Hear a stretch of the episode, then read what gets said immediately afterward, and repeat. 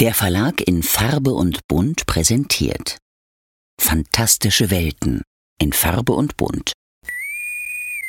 Planet Trek FM ist ein Podcast von planettrek.de.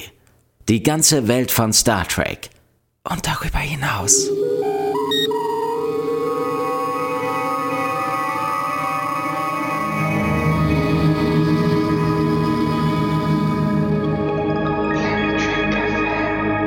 Moin moin und herzlich willkommen zur Ausgabe 168 von Planet Trek FM, die ganze Welt von Star Trek. Mit mir, eurem Björn Sülter und natürlich mit der wunderbaren Claudia Kern. Hallo Claudia.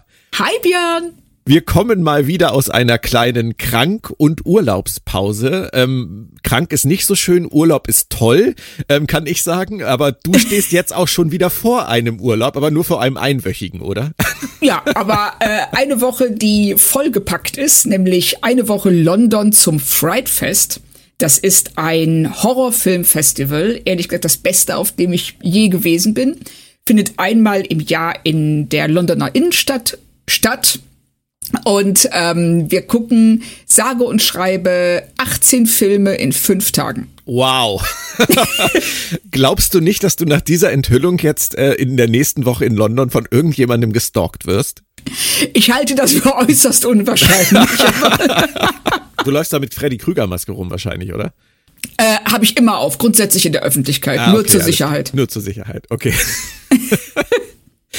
Dann würde ich sagen, dann machen wir aber diese Woche auf jeden Fall noch einen Cast und nächste Woche gibt es zwar höchstwahrscheinlich auch einen, allerdings dann mit einem Überraschungsgast, Claudia. Und das bist oh. nicht du in dem Fall. Ich werde dich nicht von London aus live irgendwie auf Sendung schicken. Nein, es wird jemand anders sein. Ihr könnt gespannt sein. Aber heute sind wir noch mittendrin in der zweiten Staffel von Star Trek Strange New Worlds und es geht weiter mit der vierten Episode namens Among the Lotus Eaters unter den Lotusessern. Übrigens interessanterweise oder vielleicht auch uninteressanterweise bei Wikipedia und auch sonst überall steht unter den Lotusessern. Bei Amazon, wenn man die Folge über Amazon Paramount Plus aufruft, steht immer noch Lotus-Esser. Wollen wir derweil schon mal mitten in die Folge springen? Ja, lass uns das doch machen. Pike kocht, äh, die Cayuga ist da, Battelle ist da. An solchen Stellen könnte man manchmal auch immer wieder auf diesen Gedanken kommen, es ist ein, es ist ein kleines Universum. Immer noch, oder? Ja, also es ist genau wie äh, Vulkan, ein Planet, der aus fünf Leuten besteht und ähm, die Föderation, da kann man einfach mal eben mit der USS Cayuga vorbeikommen um zum Abendessen. Also das hat schon so ein bisschen was von der Seifenoper. Hat es. Also mich stört es nicht, das soll auch nicht so rüberkommen. Nee, aber nee. ich kann, ich kann die Kritik daran durchaus verstehen, dass wenn ein Schiff jetzt wieder in einer Star Trek Flaggschiff-Serie unterwegs ist, um fremde Welten zu erforschen. Und die Serie heißt auch noch Strange New World. ähm, aber sie ist trotzdem immer in der Nähe der Cayuga. Das ist halt ein bisschen schräg.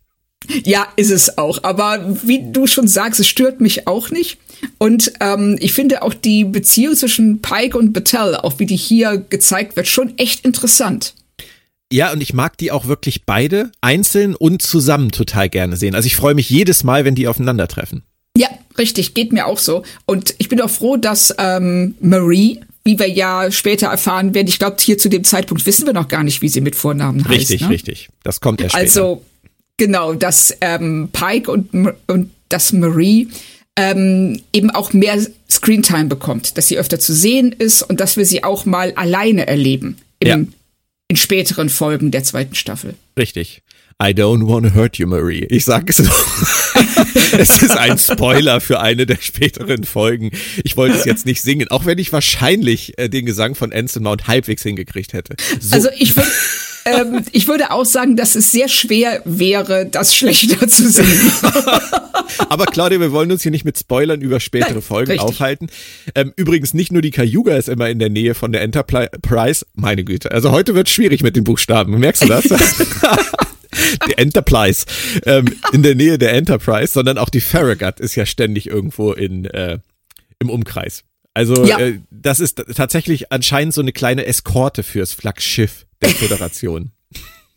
Was vor allen Dingen auch irgendwie schön ist, dass die Cayuga, sobald ähm, hier in der Folge das Jahr zwischen Pike und äh, Marie nicht ganz so gut läuft, dann auch einfach wegfliegt. Richtig. Also offensichtlich keinerlei ähm, Auftrag oder sonst irgendwas da hatte, sondern einfach nur da war, weil der Captain, die beiden Captains halt miteinander essen wollten. Richtig. Es ist auch kaum übertrieben, wie das läuft, würde ich sagen, dass sie ständig von irgendjemandem angefunkt werden. Es ist letztendlich die Soap-Realität dann auch wieder, oder? Ja, es wird alles sehr zu, ähm, ja, eingedampft. irgendwie. Also ne, es wird äh, komprimiert auf ähm, etwas, also dass wir auch verstehen als Zuschauer, diese Leute haben kein Privatleben. Es ist schwierig, genau. Das sollen wir lernen schwierig. an dieser Stelle. Wie findest du denn das Geschenk von Marie?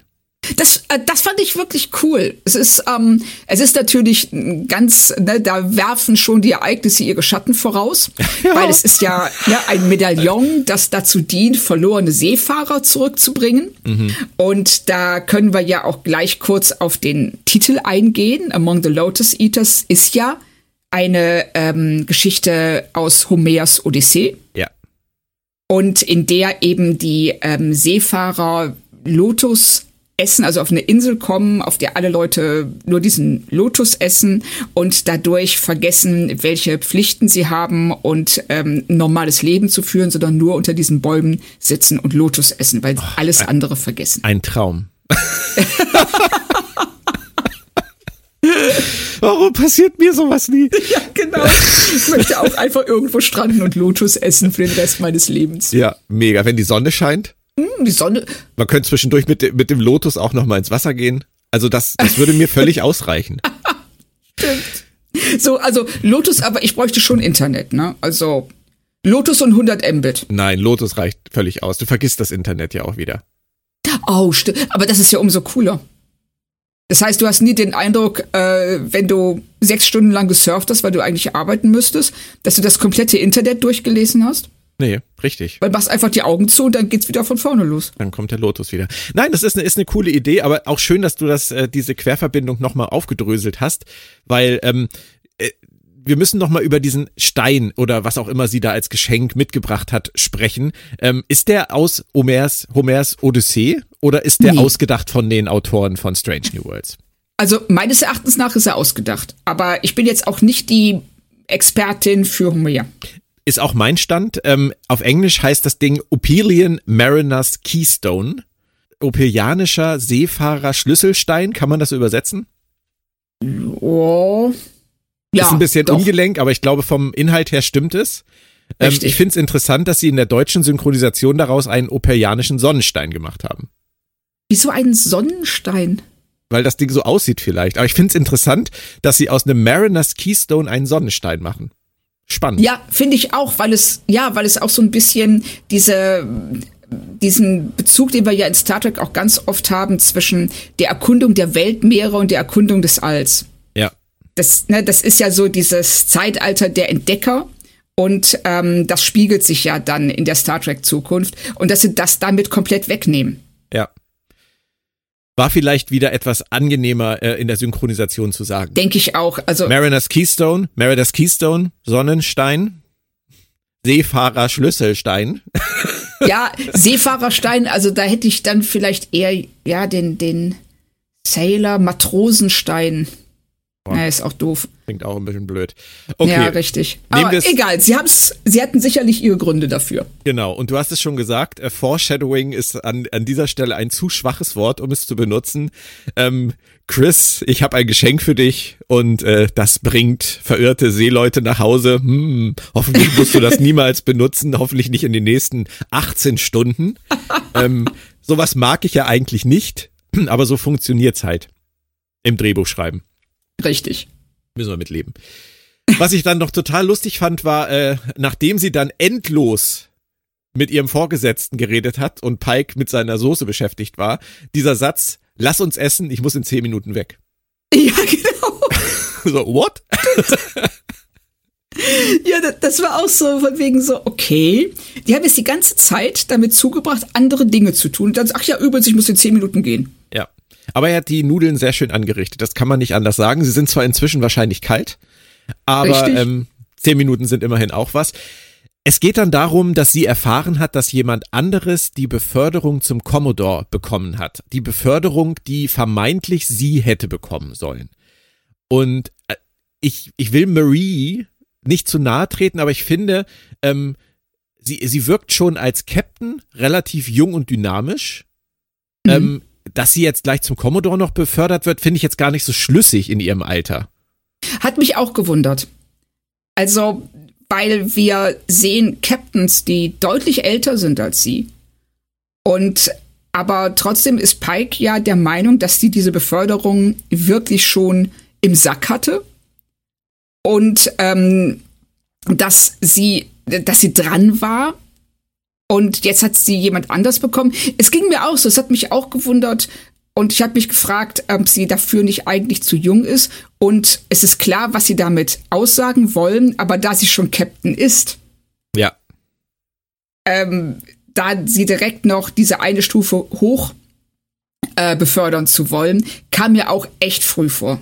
Eine, eine Beförderung zum Beispiel auf ein anderes, größeres Schiff hätte ich, glaube ich, schlüssiger gefunden an der Stelle. Ja, richtig. Dass es einfach geht nur darum auch. geht, ich wollte doch schon seit Jahren äh, gerne auf einem Class-Schiff äh, Captain werden und das, die Chance hatte ich jetzt ja und das hat jetzt jemand anders gekriegt.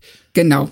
Und das nur, weil ich bei Unas Verhandlungen scheinbar versagt habe. Ja, aber komm, verstehst du Pike, dass er sofort äh, diese ausbleibende Beförderung als Beziehungskiller empfindet und auch letztendlich ja gegen Battelle einsetzt? Das hat, also da, das ging mir auch viel zu schnell. Also sie sagt ja so, ja, ich habe die Beförderung nicht bekommen, weil hm, na, das mit Unas Verhandlungen, das war halt nicht gut für meine Karriere. Also okay, dann machen wir Schluss. Genau. Vielleicht wäre es besser, wenn wir es alles lassen. Ja, genau. Und, und sie guckt ihn ja auch so an, das wollte sie sagen, sag mal, bist du noch ganz dicht? Naja, sie sagt ja zu ihm sowas wie, äh, hast ein super Timing dafür oder hast genau. Ja, genau. Den, ich meine, sie meint wahrscheinlich, weil sie mit diesem Geschenk ja auch eine neue Ebene ihrer Beziehung letztendlich äh, ansetzen wollte. Vermute ich Ach, einfach mal. mal. Ich habe das so interpretiert, dass sie ähm, ja eh schon schlecht gelaunt ist wegen der verpassten Beförderung und dann haut er ihr noch einen rein, indem er sagt, ach so, übrigens, ich mache jetzt auch Schluss mit dir. Nee, das kann natürlich auch durchaus sein. Ich liege ja bei dem, was, äh, was ich vermute, was die Autoren sich so denken, auch häufig daneben. Ähm, aber ich habe das wirklich so empfunden, dass sie, sie kommt mit diesem Geschenk, was sie sich wahrscheinlich sehr gut überlegt hat und ihm damit ja letztendlich auch sowas sagen will wie, wir sehen uns nicht oft, wir sind oft voneinander getrennt, aber ich möchte dir mit diesem Geschenk sagen, wie wichtig es mir ist, dass du immer wieder zu mir zurückfindest. Das ist ja so ein bisschen oh, das, das Äquivalent von, hier ist der Schlüssel zu meiner Kabine. Stimmt. Ja, das ist schön. Also das gefällt mir auch deutlich besser. Genau, und dann taucht ein Problem in dieser Beziehung auf, das ja nicht mal ein Problem zwischen den beiden ist, sondern dass er ja aus, aus einer Situation heraus konstruiert, die er gar nicht zu 100 Prozent einschätzen kann, wo er nur sagt, das ist vermutlich wegen dem Prozess. Richtig. Und deswegen halt, das, deswegen habe ich gedacht, dass sie so reagiert, dass sie sagt, toll, ich, ich, ich öffne mich dir hier jetzt, ich gehe diesen Riesenschritt auf dich zu und du sagst bei der ersten Gelegenheit, ist, glaube ich, doch nicht so gut. Also das ja. Tat mir in dem Moment auch wahnsinnig leid und ich habe Pike da auch nicht verstanden. Nein, ich äh, verstehe ihn da auch nicht und es wird ja dann auch ähm, zwei Szenen später direkt von Una aufgegriffen. Richtig, da kommen wir gleich zu. Ja, genau. Also. Aber erstmal geht's mit dem richtigen Thema der Folge los und zwar Riegel 7. Das erinnert äh, natürlich an die aus TOS bekannte Mission. Ähm, das ist wieder einer dieser direkten Rückgriffe auf TOS, wie sie in Staffel 1 ja auch schon gemacht haben. Du magst das ja grundsätzlich, wenn sie sowas machen, oder? Ich mag das schon. Also ich fand auch in der ersten Staffel eben die letzte Folge, ähm, in der sie äh, Balance of Terror ähm, verwendet haben und tatsächlich eins zu eins zitieren. Das fand ich großartig. Ja. Und, ne, und wenn es sich verweben lässt mit der aktuellen Handlung und nicht so wirkt wie, guckt mal, wir wissen was. Guckt mal, wir haben uns das gemerkt. Guckt mal, wir waren auf Memory Alpha. Mhm. Äh, dann mag, dann finde ich das super. Du nicht? Habe ich manchmal so einen Unterton in der Stimme, dass du schon bei der Fragestellung merkst, worauf ich hinaus ja, will? Ja, so ein bisschen. Furchtbar. Ähm, also, ja, sagen wir es mal so. Nein, ich, ich will auch anders anfangen. Ähm, wir machen mal einfach weiter und ich frage dich gleich was. Ähm, wir erfahren, dass damals drei Crewmitglieder gestorben sind, äh, meint man zumindest. Hust. Und äh, jetzt haben sie äh, bei ihren regelmäßigen Fotoaktionen aus dem Orbit, äh, die sie offensichtlich dann äh, durchführen, haben sie festgestellt, dass es da ein Sternenflotten-Delta im Garten des Palastes gibt. So wie so ein, so ein Irrgarten als, als Sternflotten-Delta geschnitten. Und das ist jetzt nämlich der Punkt, aus dem heraus ich wahrscheinlich meine Frage mit dieser leichten Einfärbung schon gestellt habe. Wir haben wieder das Thema kulturelle Kontamination. Das wird ja auch gleich angesprochen und mhm. das kennen wir ja auch aus verschiedenen Folgen aller Star Trek-Serien.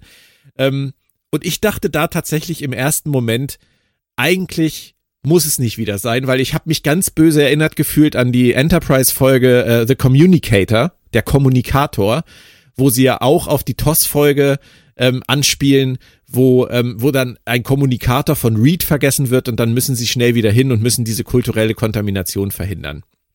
Und mhm. ich bin irgendwie durch mit dem Thema und es, es wirkte mit diesem Delta im Garten wirkte auf mich wieder wie so eine ganz typische lahmarschige Abhandlung darüber, dass man da halt nicht zurücklassen darf und was daraus alles Schlimmes entstehen kann. Ich konnte mir nicht vorstellen, dass sie was wirklich tiefschürfendes draus machen. Okay, verstehe, was du meinst und ähm, ich stimme dir dazu. In dem Moment, als ich das Delta gesehen habe, habe ich auch gedacht, so das ist jetzt hier wieder so ein so eine Cargo Cargo Cult. Weißt, weißt du, was das ist? Nein. Ähm, das ist, ähm, das gab es im Südpazifik wohl tatsächlich im Zweiten Weltkrieg, dass ähm, noch nicht kontaktierte ähm, äh, Bevölkerungssegmente auf äh, sehr abgelegenen Inseln äh, zum ersten Mal mit moderner Technik konfrontiert wurden, das nicht verstanden haben und haben dann versucht, das praktisch mit ihren eigenen Sachen nachzubauen. Okay. Also zum Beispiel ähm, zwei Kokosnusshälften anstelle von Funkgerät, äh, anstelle von Kopfhörern. Okay. Das nennt sich Cargo, Cargo Cult. Und äh, da dachte ich im ersten Moment, das ist auch sehr umstritten, ob es das überhaupt gegeben hat und so weiter. Aber da dachte ich im ersten Moment auch so, boah, die machen jetzt hier wieder so eine, wie du schon sagst, lahmarschige Cargo Cult Folge, in der äh, sie sagen so, guck mal, wir sind so weit fortschrittlich und die sind so doof dass die ähm, uns nachmachen, aber gar nicht wissen, was sie da tun.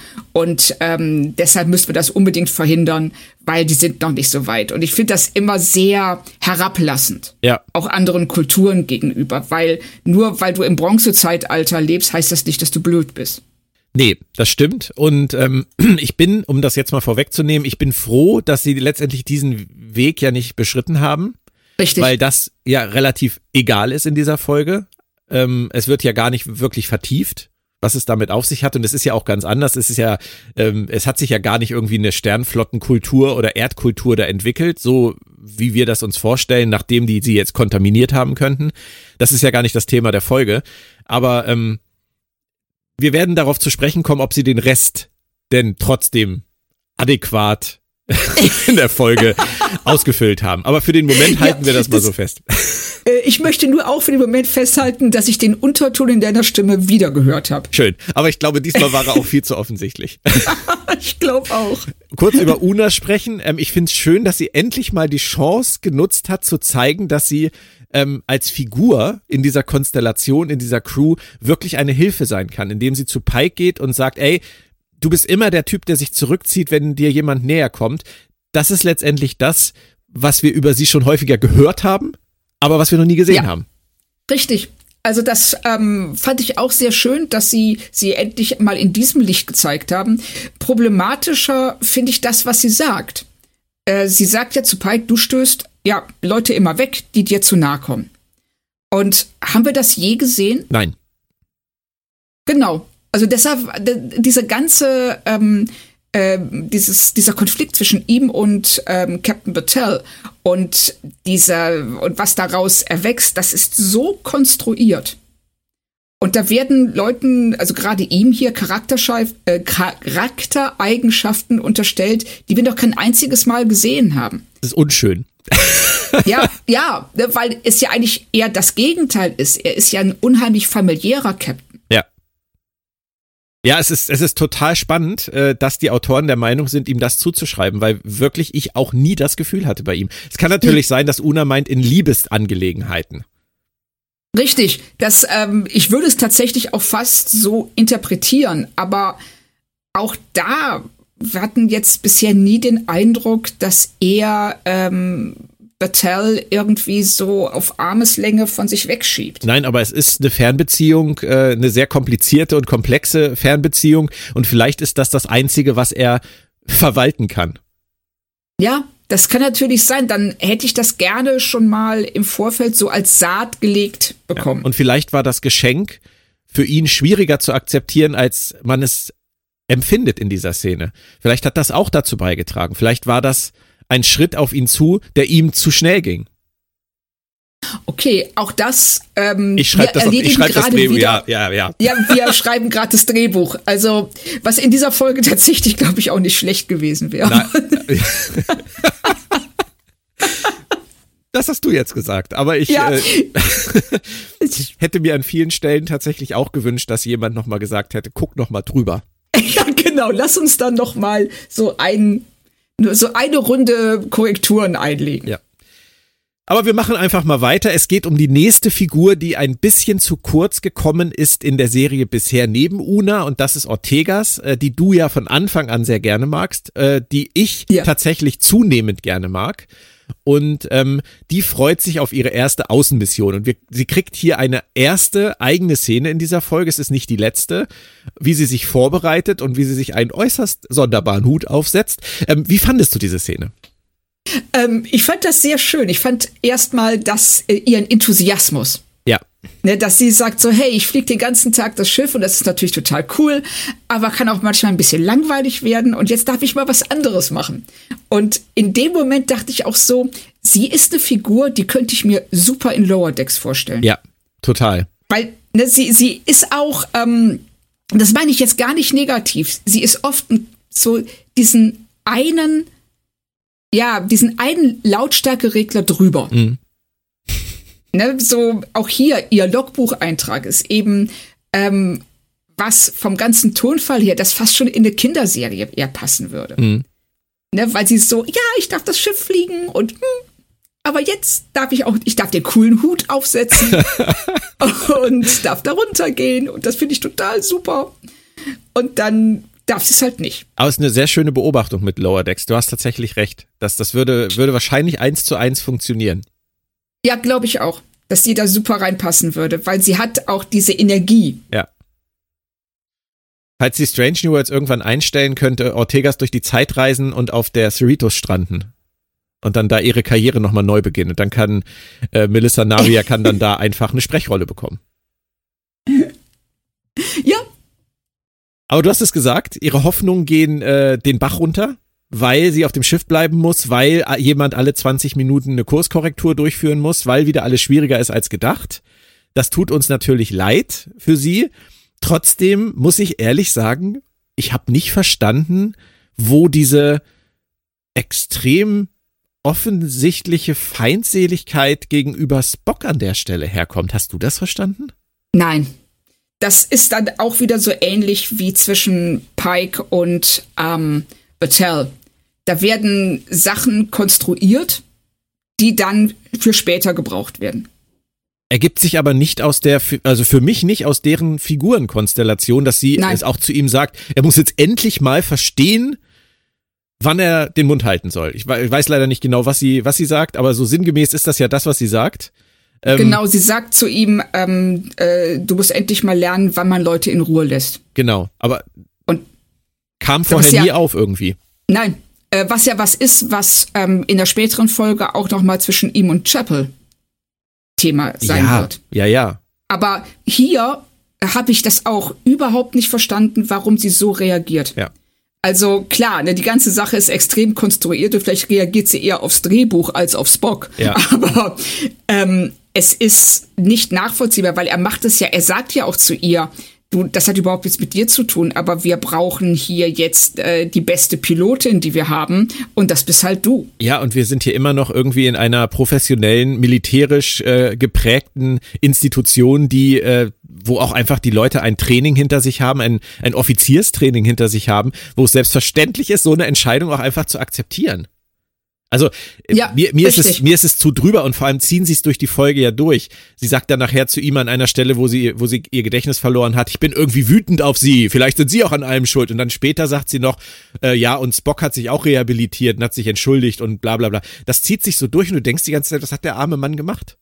Ja, ich habe das auch nicht verstanden. Also vor allen Dingen, was er, was sie ihm ja dann auch noch vorwirft, ist, dass er dadurch, dass er sie in dieses Trümmerfeld fliegt, ähm, ja das Ganze noch, nur noch schlimmer macht. Aber das kann er ja nicht wissen. nee, aber da Also- kommen wir auch noch zu, Claudia. Es ist auch noch Ja. ein schwieriges Thema.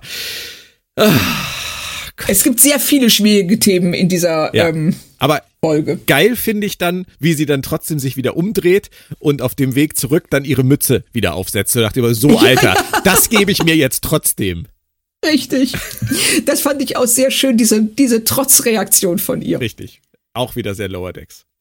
Ja, Also gehen dann Pike, Mbenga und die ewige Laan äh, auf die Mission. Also ich beschwere mich da ja nicht drüber. Sie ist ja nun mal einfach mein Liebling und du hast wahrscheinlich auch kein Problem mit der Figurenkonstellation. nein, überhaupt nicht. Ähm, ich bin, ich war auch froh, dass sie Benga jetzt, also sie versuchen ja jetzt in der zweiten Staffel ihm äh, neue Charaktereigenschaften zu verpassen, weil seine einzige Existenzberechtigung in der ersten Hälfte der ersten Staffel war ja, ähm, oder nicht Existenzberechtigung, sein, sein, seine größte Charaktereigenschaft war Vater mit sterbender Tochter.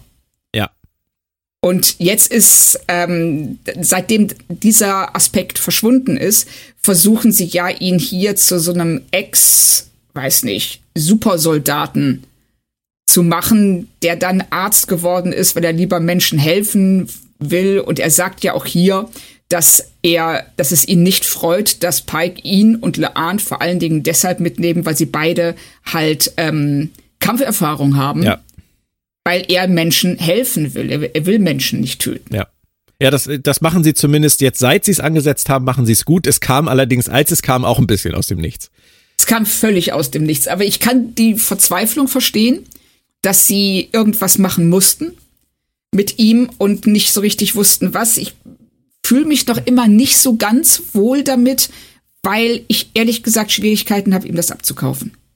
Das geht mir gar nicht so, muss ich ehrlich sagen. Also nee, tatsächlich nicht. Ich finde es eigentlich sogar, also wenn es geplant gewesen wäre von Beginn an, finde ich es ganz interessant, eine Figur einzuführen, die als Mediziner, liebender Vater, besorgter Vater eingeführt wird und über die man dann erst später erfährt, was der für eine düstere Vergangenheit hat, bis er an diesen Punkt gekommen ist.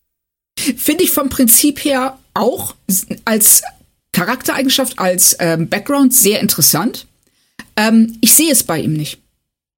Okay, vielleicht kommt's ja noch. Ja, also ich äh, hoffe es, weil ähm, ich, ich finde ihn ansonsten, ähm, er spielt die Rolle gut.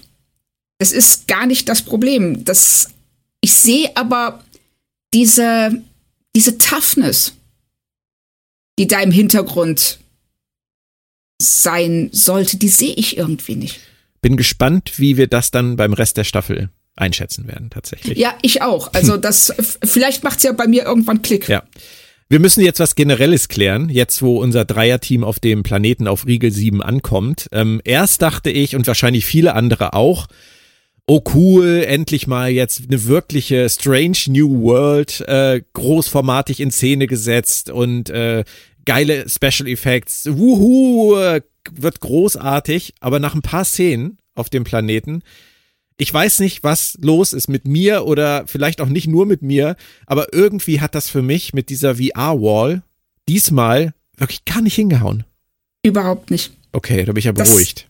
Nee, das geht mir genauso. Ich kam mir vor, weißt du, so ähm, diese, ähm, diese, ähm, so in alten Freizeitparks, wo du dann so irgendwie so eine Holzwand hast, wo irgendwas draufgemalt ist und du kannst deinen Kopf da so reinstecken Ja. und dich fotografieren lassen. Mhm. Ungefähr so realistisch kam mir das vor. Ja, es hat mich so abgelenkt. Ich habe Völlig. Da- Das ist ja, das ist ja vielleicht auch einfach, die, die Augen müssen ja irgendwie diese, dieses Bild, was sie da auf dem Bildschirm sehen können, müssen sie ja irgendwie interpretieren und müssen das auch irgendwie zusammenbringen. Und müssen diese, Ja. diese Elemente, diese neumodischen äh, Effektelemente, Hintergrund, äh, Effekte, die drüber liegen in verschiedenen Layern und die real gefilmten Personen und irgendwelche Kulissen, die sie da hingelegt haben, wie irgendwelche Felsen oder so, irgendwie so verbinden, dass du das Gefühl hast, dass du wirklich wie aus dem Fenster guckst. Das ist ja der Sinn dieser ganzen Übung. Sorry, Richtig. wenn ich das so kompliziert erkläre, aber ich möchte halt darauf hinaus, dass ich zum Beispiel die ganze Zeit fast, also beim ersten Mal gucken, fast nur damit beschäftigt war, zu gucken, ob irgendwann mal irgendeine dieser herumwirbelnden Schneeflocken auf irgendeinem der drei liegen bleibt. Damit, Stimmt. weißt du, das hätte meinem, meinem Gehirn irgendwie den Hinweis gegeben, da ist, da ist eine Interaktion zwischen der Schneeschicht, der Rückwand und diesen Figuren da. Aber Ja. ich habe keine Schneeflocke gefunden, die irgendwann mal liegen bleibt. Und das hat mich wahnsinnig gemacht. Richtig, also es ist einmal die fehlenden Schneeflocken und dann, dass keiner von denen seinen Atem vorm Gesicht sieht. Ja, auch. Na, das wirkt alles, das kommt nicht zusammen und es ist auch ganz seltsam ausgeleuchtet.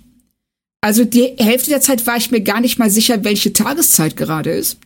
Mhm. Und, ähm, und dadurch auch, es fallen, also ich sehe so, so gut wie keine Schatten. Es wirkt alles total künstlich Ja. und wirklich, als ob die vor so einer Theaterkulisse rumlaufen. Ja. Das ist, ein, das ist ein echtes Problem. Ich weiß das ja von, von uns. Meine Frau hat ja ein Fotostudio und wir machen da auch Greenscreen-Fotografie. und das ist wahnsinnig schwierig auszuleuchten. Tatsächlich. Also Ja, das das sind immer Aktionen, wenn wir sowas machen, sind immer wirklich lange Aktionen, bis das so steht, dass du es hinkriegst, dass irgendwie ein Kind auf einem Besen durch die Harry Potter Szenerie fliegt. Das ist, das haben wir schon hingekriegt, tatsächlich schon echt gut hingekriegt, aber es ist anstrengend und es geht hier nur um Bilder in einem statischen Setting. Ja. Und das hier, das sind bewegte Bilder. In einer riesen, auf einer riesen Bühne mit Effekten, mit Schauspielern etc., mit Text und so weiter. Ähm, von daher verstehe ich, dass das schwer ist, aber du hast recht, es ist irgendwie kommt keines der Elemente richtig zusammen in dem Fall. Das finde ich so schade, weil die Technik, diese VR-Wall-Technik, die ist an sich ja super. Ja, genau. Also das, ähm, ich verstehe es auch nicht so ganz. Generell die ganze Ausstattung auf dem Planeten. Das wirkt so. Ich weiß nicht, also zum Beispiel, du kannst dich die ganze Zeit über nicht orientieren. Du weißt nicht, wo ist der Palast, wo ist das Dorf, was ist dazwischen. Ja. Das geht alles, ähm, das sind alles wie so einzelne Puzzlestücke, die aber kein Gesamtbild ergeben. Und das Problem ist auch, dass das auf die Story übergreift. Ich wollte gerade sagen, all, all das, dass das jetzt von der Machart her vielleicht uns ein bisschen abstößt, weil wir, weil wir es visuell nicht, äh, nicht richtig erfassen können, weil wir das Gefühl haben, nicht drin zu sein, weil dieser, dieser Immersionseffekt einfach bei uns nicht entsteht. So, ähm, Ja. wenn die Story gut wäre, und jetzt ist wieder Unterton in meiner Stimme, wenn die Story gut wäre, wäre das im Zweifelsfall egal. Dir wäre es egal, mir wäre es egal. Aber Richtig. wir werden halt sehen, es zieht sich so durch. Ja, und das Problem ist auch, weil die Story, also ziehen ist hier, glaube ich, das maßgebliche Wort. Ähm, es zieht sich sehr und dadurch haben wir auch Zeit, uns mit solchen Dingen zu befassen und zu gucken, wo die Schneeflocken landen oder ob die ihren Atem vorm Gesicht sehen. Also, Aber, und das ist jetzt auch eine vorweggenommene Beobachtung von mir, die wir auch analysieren müssen, auch wenn du sagst, es zieht sich und wir haben eigentlich Zeit, habe ich das Gefühl, dass die Autoren die Zeit, die sie hatten, für das, was sie erzählen wollten, an keiner Stelle nutzen. Das Richtig. Ist, okay, das ist äh, interessant, dass du das auch so siehst, weil das ist mein größtes Problem am Ende gewesen. Ja, also ähm, ich hatte zwei ganz erhebliche Probleme. Das eine ist, dass offensichtlich die Leute nicht nur ihr Gedächtnis verlieren, sondern auch ähm, Valium bekommen. und, und das andere ist, dass die Sachen, die passieren, halt so losgelöst in der Luft hängen. Das ist so, da- da folgt nicht irgendwie, also es greift nicht richtig ineinander und alles, was da passiert, ist entweder konsequenzlos oder kommt aus dem Nichts. Und man sitzt steht die ganze Zeit da, was wollt ihr mir damit sagen? Und also da werden wir sicherlich jetzt gleich noch drauf ähm, näher eingehen, aber ich finde es insgesamt, also hier schon äh, die, der, der erste Auftritt auf dem Planeten, wenn die drei da hinter diesem, du erstmal merkst, dass Laan irgendwelche Aussätze hat und äh, einen Tinnitus und dann auf einmal ähm, sie diesen Palast sehen und die Wachen mit ihren Waffen, mit ihren modernen Waffen. Und dann kommt ein Banker so angeschlendert mit so einer Gruppe von Statisten hinter ihm. so, und sagt so, ja, we've got company. Ja, die, lau der- die laufen sechs Stunden durch die Gegend, angeblich. Ja, Laan hat Aussetzer, hast du schon gesagt, das interessiert aber keinen genug, um umzudrehen. Und, Ja, richtig. Und, äh, ja, dann, dann habe ich auch gedacht, dann sehen die jetzt auf Entfernung diese Wachen und man möchte jetzt eigentlich mal was erfahren über diese Color. Und dann sind die schon da. Und dann sind die gefangen Genau. und enttarnt und sagen gleich, ihr seid doch von der Sternenflotte. Und Ja, und der, der einzig coole Kommentar kommt von Laan, wenn die Statisten kommen und sie sagt so, ach komm, das, wir sind drei gegen sechs, das kriegen wir locker hin. ja, ja. Ne, das war das Einzige, wo so ein Moment von ähm, ja, Enthusiasmus in diese Szene kam. Und sonst stehen die alle da so und Pike dann so, nein, lass es uns erstmal friedlich versuchen. Ja, Und, er äh, versucht es halt unter dem Deckmantel der, der zu vermeidenden kulturellen Kontamination und Laan tut das gar nicht. Nein, Lan ist es völlig egal. Ja, schön, dass er sie nur mitgenommen so, hat. Ja, ja, So drei gegen sechs, super. ja. Äh, Das geht dann im Schweinsgalopp. Also wir erfahren nichts über diesen Planeten, außer dass da Schneeflocken wehen. Diese sechs Stunden lang. Und in dem Moment, wo wir was erfahren könnten, werden sie gefangen genommen. Und dann werden sie gleich in den Palast gebracht. Das heißt, auch da, wir sehen gar nichts großartig jetzt von dieser Welt, du hast das gesagt, sondern wir sind von in Sichtweite des Palastes, sind wir im Palast.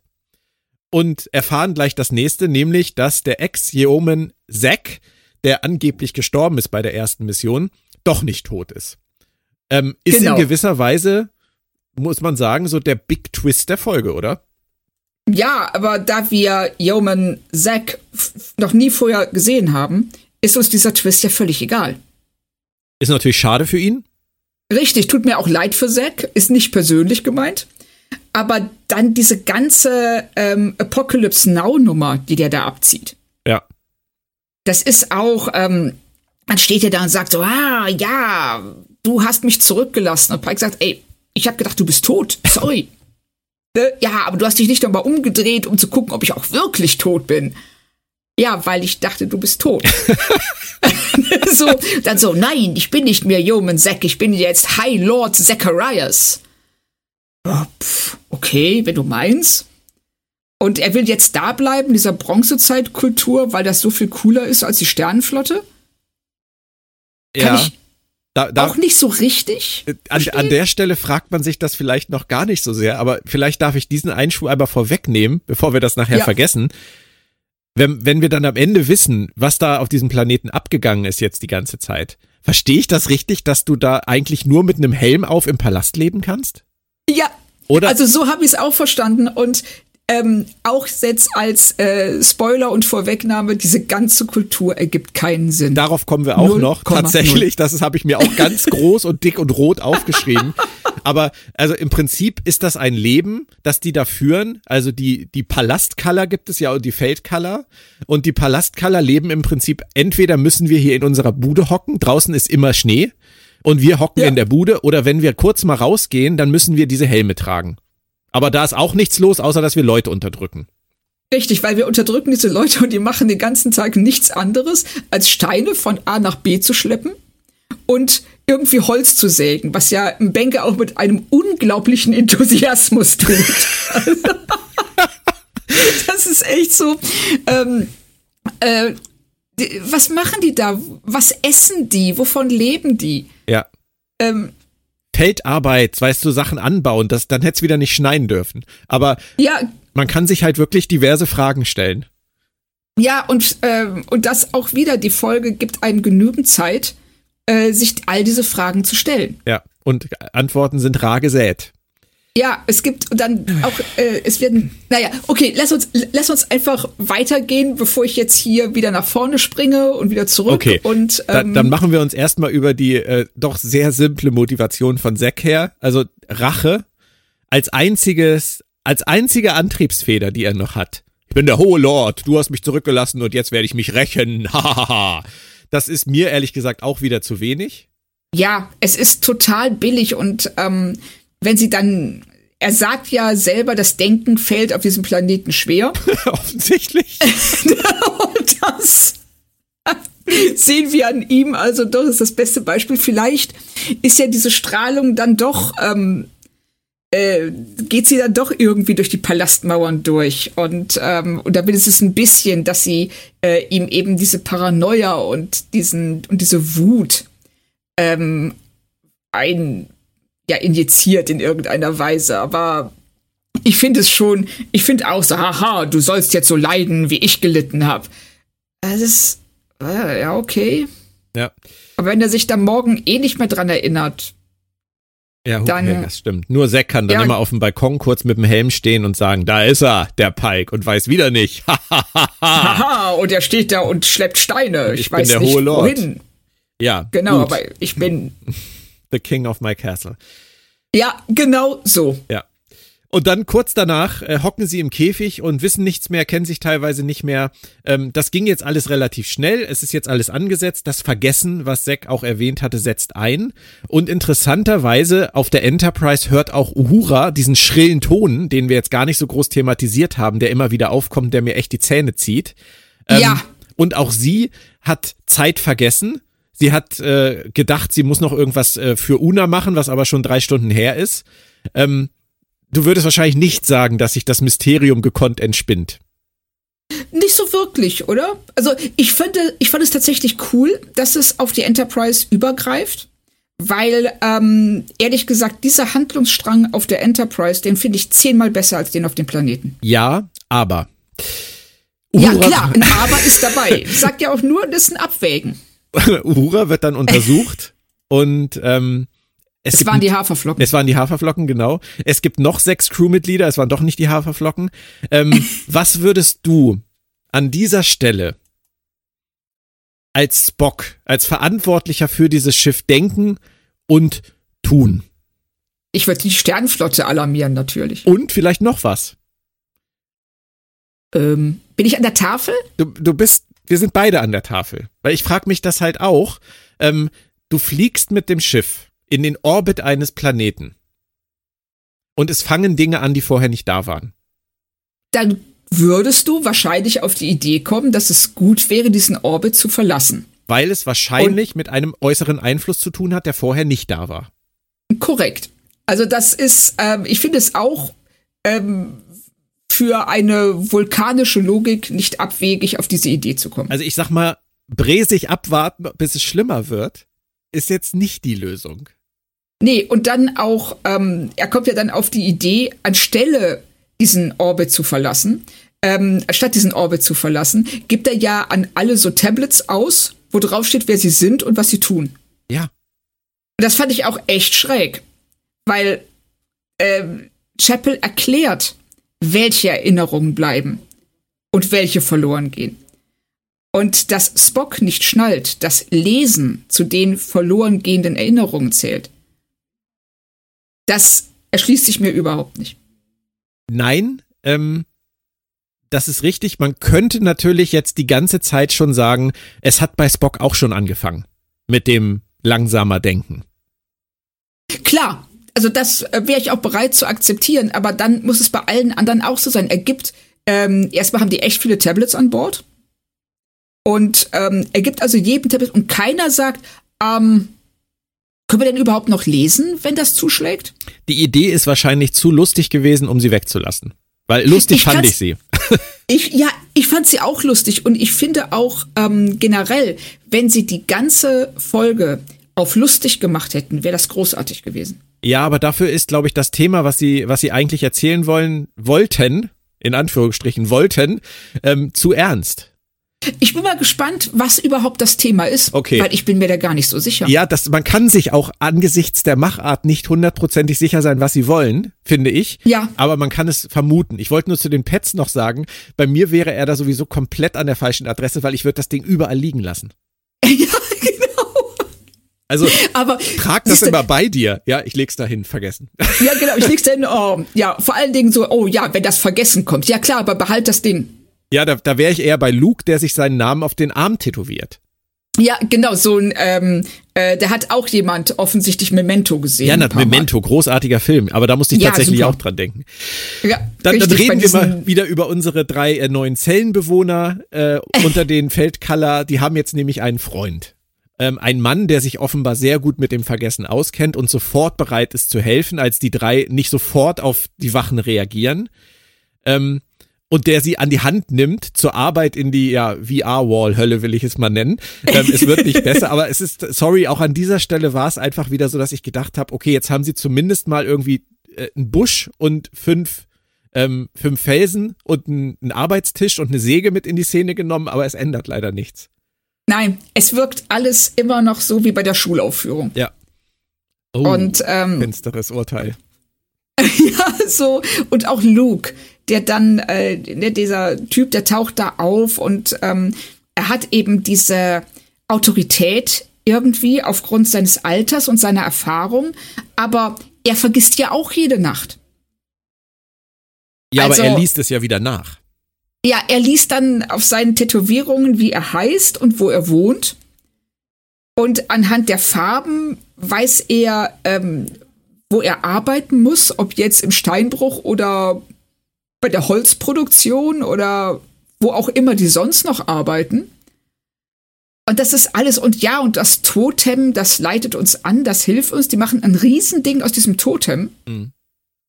Hier schon. Und was ja dann äh, später eigentlich überhaupt keine Rolle spielt. Es, er ist letztendlich der einzige offensichtlich oder einer der wenigen, der ähm, einen Weg gefunden hat, aus eigenem Antrieb sich zumindest äh, jeden Morgen für den Tag so vorzubereiten, dass er weiß, dass äh, es kompliziert ist. Genau. ja, stimmt. Und Und, der sagt ja dann auch so, also der haut ja dann auch so Glückskekse-Weisheiten raus, ne? Ja. So, wenn er dann so Sachen sagt, so, ja, ihr müsst im Augenblick leben und äh, deine Emotionen leiten dich besser als deine Erinnerungen. Und so, okay. Ja. Aber wir müssen uns die Frage dann jetzt stellen. Also bei allem, was Luke äh, über das Vergessen erzählt, kommt bei mir natürlich die Frage auf, ob sie etwas über Krankheiten wie Demenz oder Alzheimer aussagen wollen. Äh, ich weiß es nicht. Also ich habe mich das auch gefragt. Ähm, aber dafür ist es, da kommen später ein paar Aussagen von Pike, die mich eher dazu bringen zu sagen, es geht darum, inwieweit deine Erinnerungen bestimmen, wer du bist. Wer du als Person bist. Ja, definitiv Und- auch, ja. Ja, ich meine, das spielt ja natürlich mit rein, weil man weiß ja auch, dass es bei ähm, Demenz und Alzheimer auch zu teils erheblichen Persönlichkeitsveränderungen kommt. Ja, richtig, da musste ich auch gerade dran denken. Die Szene am Ende geht für mich eigentlich fast am deutlichsten in diese Richtung. Meinst du die Szene zwischen Pike und Zack? Ja, aber Ja. genau, das ist, das ist halt so ein Punkt. Aber jetzt hier an der Stelle ähm, musste ich halt dran denken, weil er ja sich an Betels Geschenk letztendlich erinnert oder zumindest weiß irgendwie, das war ein Geschenk und instinktiv weiß, dass es etwas bedeutet. Ähm, Ja, und das genau. ist ja etwas, was Demenz- oder Alzheimer-Kranken auch teilweise so geht, dass Dinge sehr starke Emotionen auslösen können und es dann umso frustrierender ist, wenn die damit verknüpften Erinnerungen nicht zurückkommen. Ja, ja, richtig. Aber es Und, ist nicht so ähm, deutlich, dass ich jetzt wirklich sagen würde, das ist die, die Star Trek-Folge über, über Demenz. Nee, und das, ähm, ich weiß eben auch nicht so richtig, was sie aussagen wollen. Da gibt's auch ähm, am Ende von Pike einen ganz fiesen Satz. Äh, da kommen wir später, aber ich, ich habe mir das extra notiert. Ähm, wo ich auch dachte, so, die, das ist nicht das, worum es in dieser Folge geht, aber ihr macht es jetzt zu was anderem. Okay, Also- bin gespannt. Nicht vergessen. Ja, äh, nee, nee, nee, ich hab's, äh, ich hab's mir extra in Großbuchstaben notiert. Ja. Wir machen mal weiter und äh, weil das jetzt ja mal irgendwann eskalieren muss natürlich, ähm, mischt sich Pike ein und Laan auch und am Ende ist Laan verletzt und die Wächter sind tot und, und Luke sagt, kommt mit. Es ging dann auch sehr gefällig schnell mit dieser Eskalation, ne? Ja, also es ist ja dann wirklich, ähm, Laan sagt, ähm, irgendwie, ich hätte Bock, äh, diesem, diesem Wächter eine zu knallen. Luke sagt, um Gottes Willen, mach das nicht, das geht schief. Pike sagt, ach, dann mache ich das. Und außerdem glaube ich, der Typ da hinten, der so lustlos vor sich hinsägt, den kennen wir auch. Und der sagt dann auf einmal, ja, ich weiß, dass man Menschen, wie ich Leute heilen kann, aber nicht so richtig, dafür brauche ich meine Erinnerungen. Und dann sind sie auf einmal schon bei Luke zu Hause und da steht dieser Totem, Pfahl, irgendwie.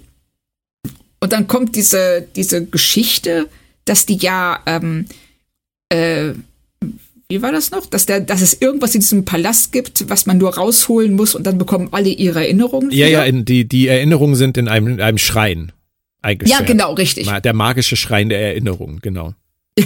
So richtig. Das ist was, äh, ich spiele gerade Baldur's Gate, da könnte ich mir das auch vorstellen. so.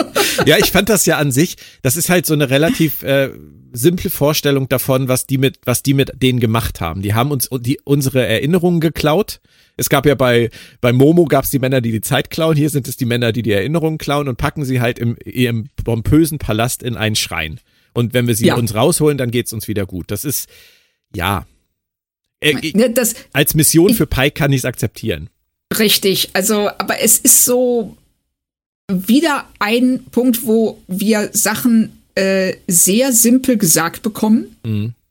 die nicht vorbereitet werden. Ja. Also Laan wird nur verletzt, damit dieser Druck aufgebaut wird. Mhm.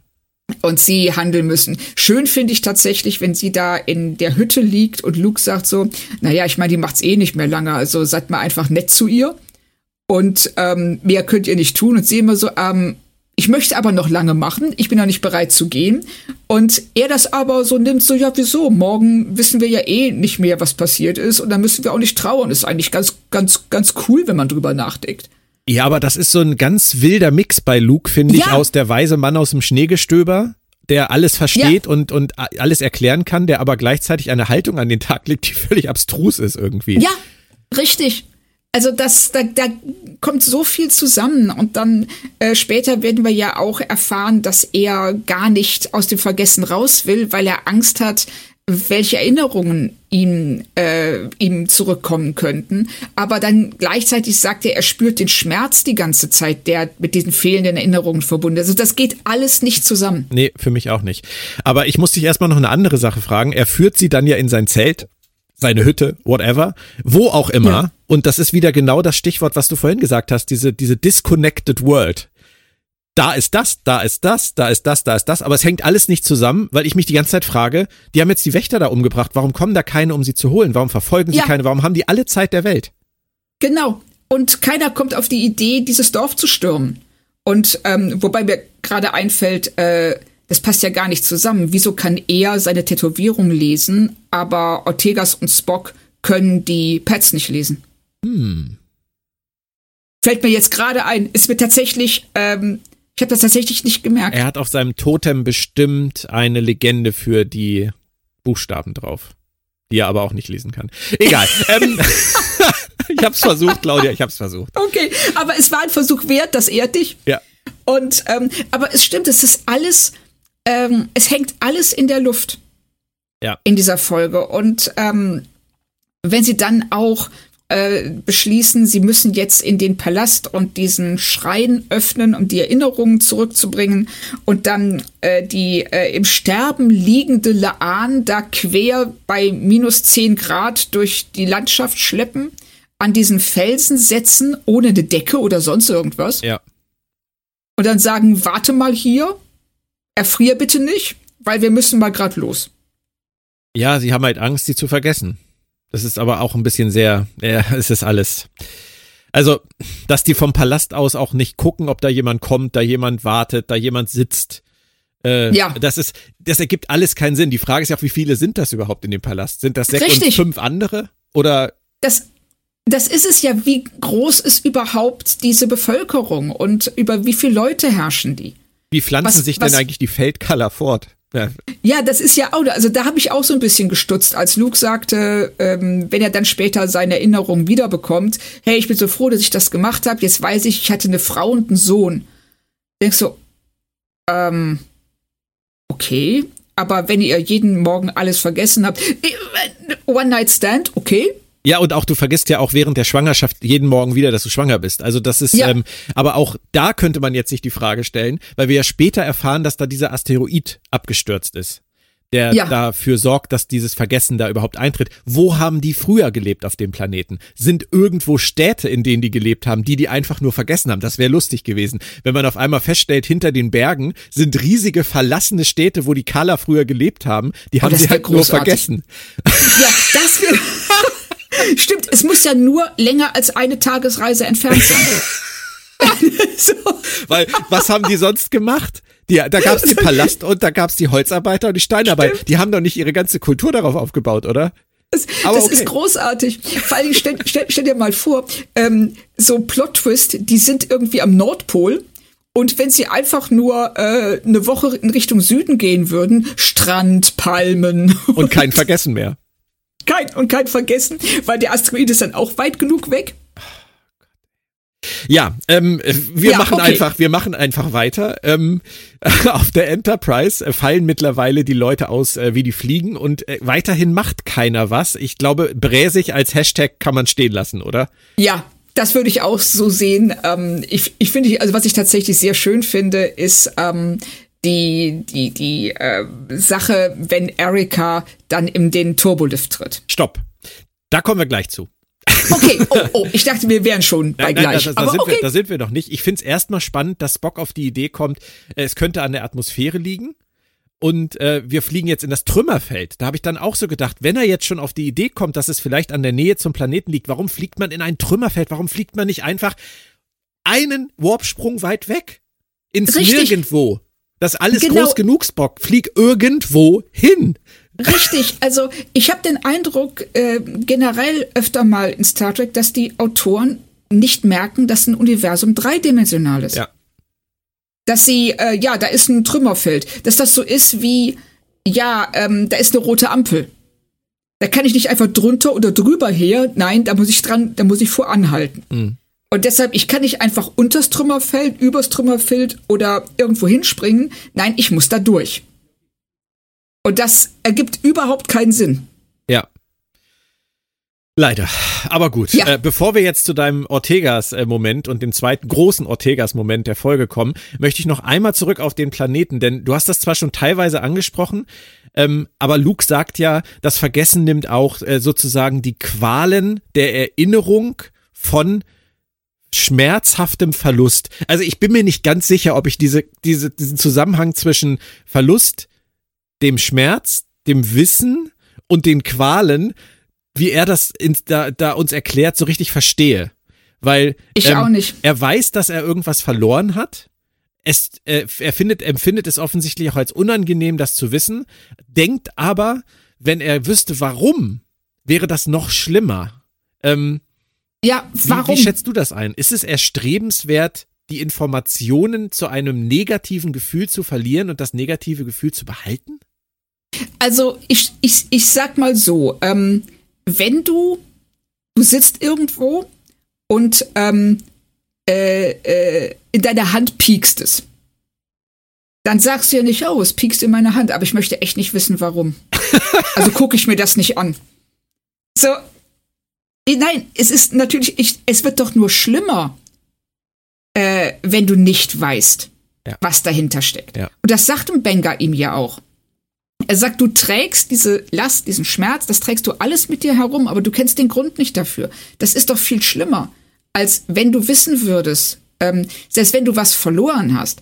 Ne, so Shakespeare-mäßig. Ne? Es ist besser, äh, geliebt zu haben und zu verlieren, als nie geliebt zu haben. Ja. So, und ähm, dass Luke glauben sollte, dass er besser dran ist, wenn er diese Erinnerungen nicht hat, sondern nur den losgelösten Schmerz, kann ich auch überhaupt nicht nachvollziehen. Für ihn ist Vergangenheit und Erinnerung immer gleichgesetzt mit Last. Das sagt er ja sogar auch.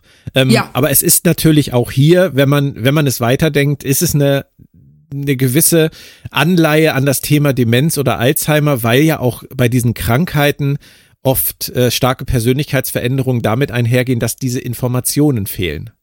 Ja, genau. Und von Das, daher äh, wissen wir ja hier eigentlich schon, dass er Unrecht hat, weil er im Richtig. Prinzip wie ein Demenzkranker lebt und sich damit gu angeblich gut fühlt. Ja, und ähm, sich das wahrscheinlich auch, ähm, ja, er redet sich das schön. Er sagt ja sogar, dass die Palastkeiler ähm, den, den, den schlechteren Teil erwischt haben, weil sie die Last der Verantwortung und der Erinnerung haben, während die Feldkeiler eben jeden Abend den Luxus haben, vergessen zu dürfen. Und wo ich mich dann auch frage, wenn dann seine Erinnerung zurückkommt, an was für ein Leben erinnert er sich denn? Weil er ja jeden Morgen wieder aufwachte und von vorne angefangen hat. Das heißt, es ist ja in diesem Leben keine Kontinuität und keine Entwicklung. Er fängt ja immer wieder bei Null an. Und da ja dieser Asteroid äh, vor sehr langer Zeit da eingeschlagen ist, äh, ist es ja auch nicht so, dass es mal in seinem Leben eine Zeit gab, wo, also wo das Leben linear verlaufen ist. Mhm. Sondern es war immer wieder dieses, ja, ähm, täglich grüßt das Murmeltier. Fängst immer wieder bei Null an und daraus bestehen dann all seine Erinnerungen. Also es ist auch nicht sehr erstrebenswert, aber trotzdem immer noch besser, als sich zu fragen, hm, wieso habe ich, trage ich diesen Schmerz in mir ja. und nie eine Antwort zu finden. Du hast offensichtlich ja auch recht, er hat wahrscheinlich auch mit seinem Sohn und seiner Frau immer nur dieses Leben geführt. Ja. Weil, also es wirkte auf mich fast so, als er sagt, ich hatte eine Frau und äh, einen Sohn, dass es früher anders war, aber das kann ja nicht sein. Nee, es muss ein mega Familienleben gewesen sein. Ja, ja, genau. Und es muss wahnsinnig schmerzhaft gewesen sein, diese Leute, die du nicht kennst, immer wieder zu, äh, zu verlieren. Äh, richtig. Ne? Und dann irgendwie. Ergibt auch keinen Sinn, oder? Mal ganz, ich will das Nein. jetzt nicht auf die, auf die albern, ich will das jetzt nicht verarschen. Diesen Verlust möchte ich auch wirklich nicht irgendwie lächerlich machen. Aber wenn man sich vorstellt, dass die sich jeden Morgen wieder nicht gekannt haben, er, seine Frau und sein Sohn, und nicht ja. wussten, dass es ihr gemeinsames Kind ist. Höchstens durch irgendwas, was sie aufs Totem geschrieben haben. Aber ja. das kann er nicht aufs Totem geschrieben haben, weil dann würde es da immer noch stehen und dann würde er das immer noch wissen und er weiß es nicht. Ja, also, richtig. Aber er hat ja, er hat ja seine Tätowierung übermalt. Und da stand, und da stand wahrscheinlich, ah, okay. deine Frau heißt so und so, dein Sohn heißt so und so. Ja, aber das ist da, da, da ist doch diese, die emotionale Anbindung an diese Information jeden Tag wieder neu zu setzen, ist doch auch schwer. Und wenn die dann irgendwann an diesem Tag sterben, und du schläfst ein und am nächsten Morgen hast du es vergessen, dass sie gestorben sind. Wie, wie soll sich denn ein emotionales Band entwickeln, ohne dass diese Sachen irgendwie konserviert werden können? Ich finde das wahnsinnig schwierig. Ich, äh, Richtig. ich möchte diese Folge auch nicht geschrieben haben.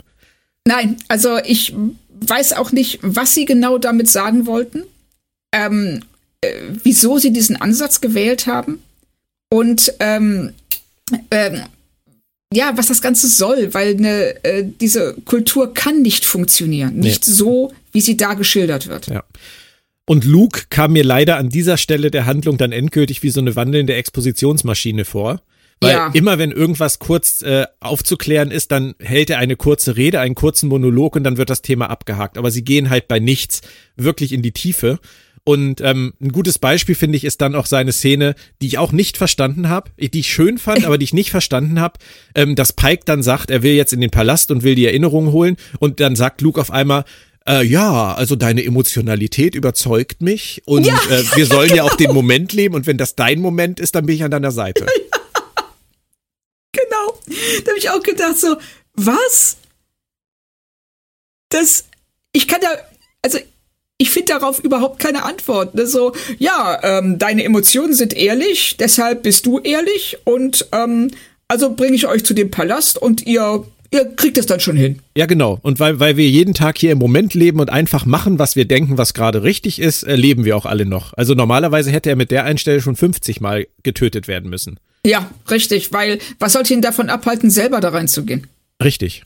Naja, er will, er will ja seine Erinnerungen nicht haben, aber. Ja, ne, äh, er sagt ja tatsächlich auch, wer keine Erinnerungen hat, ist frei. Ja. Was ja äh, schwierig. auch schwierig ist. Auf der Enterprise hast du schon gesagt, er kann Spock sein Pad nicht mehr lesen. Das soll lustig sein, aber es ergibt keinen Sinn. Äh, vor allem, dass sie es gemacht haben, ergibt keinen Sinn. Und Ortegas reagiert ganz anders. Und jetzt kommen wir zu deiner, deiner Szene. Ähm, die bekommt nämlich eher Panik. Also Spock ist verwirrt, Viele sind verwirrt, aber Ortegas, die kriegt richtig Angst irgendwie und flüchtet ja. dann äh, in den Turbolift, äh, trifft auf diese ganzen verwirrten Leute auf dem Schiff, was irgendwie auch ein bisschen spooky und absurd ist und auch irgendwie lustig. Und ja, dann, die laufen ruhig. darum wie Zombies. Ja. Ähm, was fandest du denn an ihrer Flucht so gut? Was wolltest du da eben gerade ähm, angesprochen haben?